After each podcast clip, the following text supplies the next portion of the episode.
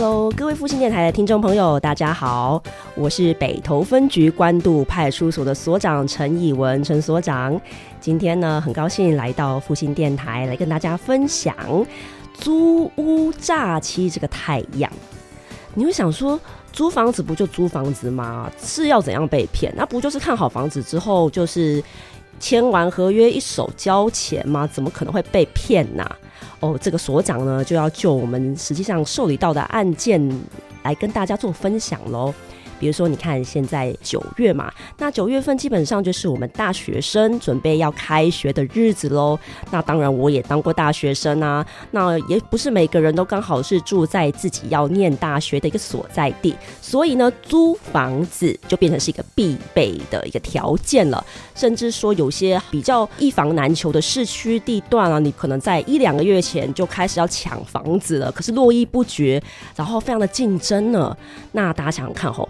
当我要租房子的时候，我现在后比较不流行说我在大学院校的附近找那个小纸条了。我这个大概是我十年前念大学的时候，哦不哦，对对对，说错，我十年前不止念大学的时候，我们可能还会找小纸条，但现在呢，全部都网际网络化了，所以我不会找小纸条。那怎么样租房子？找租房子呢？简单，那当然是透过网络啦，尤其是大家都有手机。那现在的年轻学子们呢，就是手机一拿出来，首先就是第一个管道就是打开了三个数字的网页租屋网。或者是什么动物的租屋网一打开之后，就有好多资讯啊，你可以就自己做搜寻啊。就是我要在，比如说台北市士林区建潭站、士林站这一区，哦，不是蛮多大学院校的吗？设定目标好之后，哎，啪啪啪，所有的这个目标它就会出现了。出现之后，我再依照我想要的价钱，还有那个房子看起来给我的感觉，我可能就会点进去，然后就会有什么联络屋主啊，或者是透过他的 App 跟这个代租代管的企业来做联系。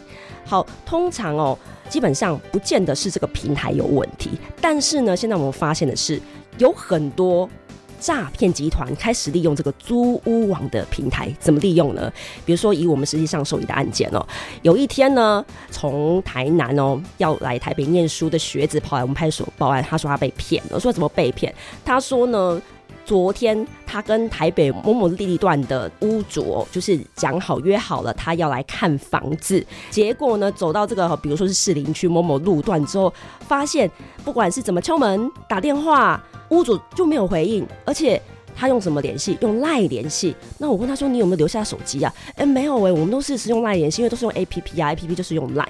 好啦，这就是第一个症结点，都会用通讯软体。哦，那只是举例说明，各式各样通讯软体都可以。他不会留给你真正的手机电话，他只会留给你通讯软体。等到你到了这个地址，你会发现说没有人相应不理，甚至这个房子打开来，哎，是别人家的房子，吓了一大跳，从来没有要租房子。那你问说怎么会看到这广告呢？啊，广告就是假的广。广告啊，那这个时候才发现被骗了。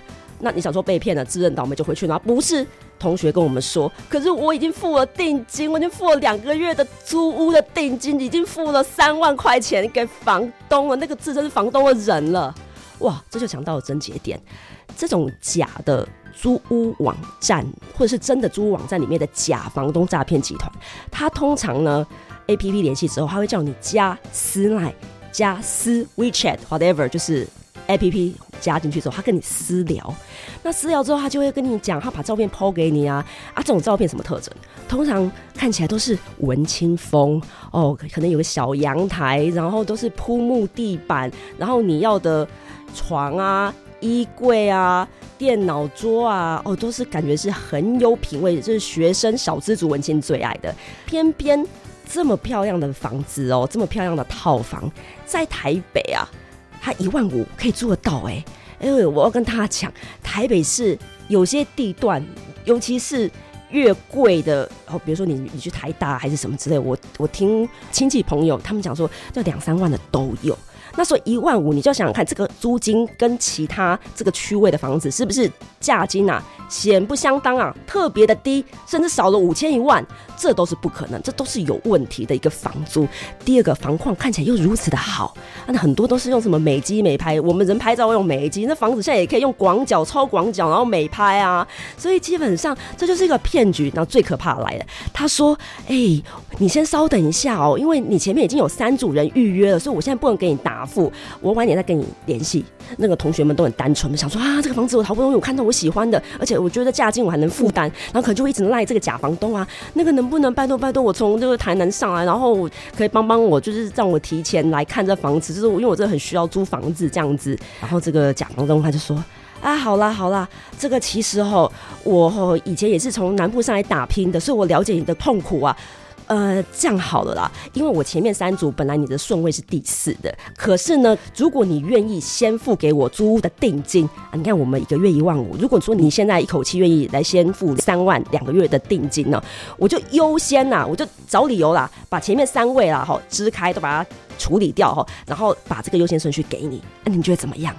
啊，这个时候呢，单纯的同学们可能就觉得，好啊，好啊，好啊，那当然好啊，那那那个定金我就先付给你啊。那房东先生太太，你人这么好，OK OK，没问题没问题。那我就是想要说，就先取得，那这样子我定金转给你，那你确认一下。就啪啪啪啪啪，手机 app，大家那个网银都很方便，啪啪啪，手机三万块转过去，有收到吗？啊，有有有，那那那个房东，我可不可以诶，就明天我立刻，我明天从搭高铁就从台南来台北，跟你约看房子，然后我接下来我要买一些东西呀，看有没有缺什么的。好啊啊好，然后好完之后，你就会发现他读取你的讯息越来越慢，但是不会突然消失哦，还是会回哦，只是好啊。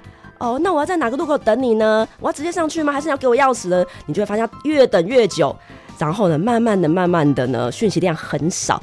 可是你已经约好，你是不是高铁车票？同学高铁车票已经订好了，所以还是来到了预定的房住，后来才发现根本就没有租房子的讯息，里面的人根本就不是那个所谓的房东，就这样被骗了。这个就是我刚才说一个诈窃太阳。第一个最重要的特征就是房屋价金租金显不相当。第二个里面哈 too good to be true 太美太好了。第三个很真节点。他要求你先付定金，先付定金要保障你的优先承租权，这个绝对是假的。我要请各位听众朋友，不管你是即将要租房子的同学，或者是你是同学的亲朋好友，甚至你是爸爸妈妈，一定要告诉你周遭的人，租房子在还没有见到人、看到标的物。签好合约之前，绝对不能转账一分一毫，绝对不行。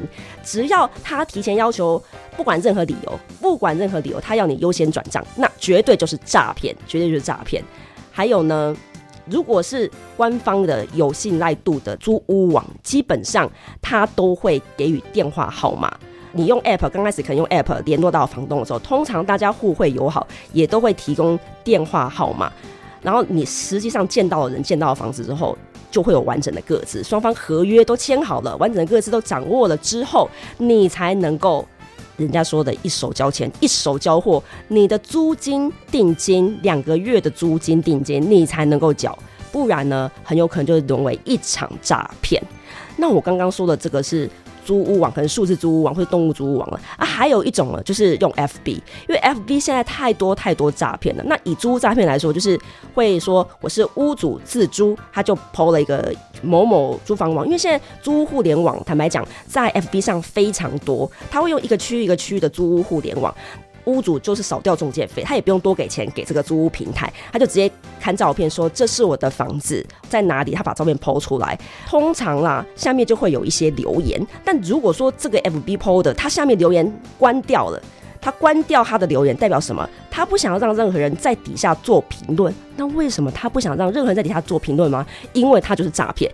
通常这种一再出现的诈骗假照片，其实我们网络不管是听众还是网络用户，大家的眼睛是雪亮的。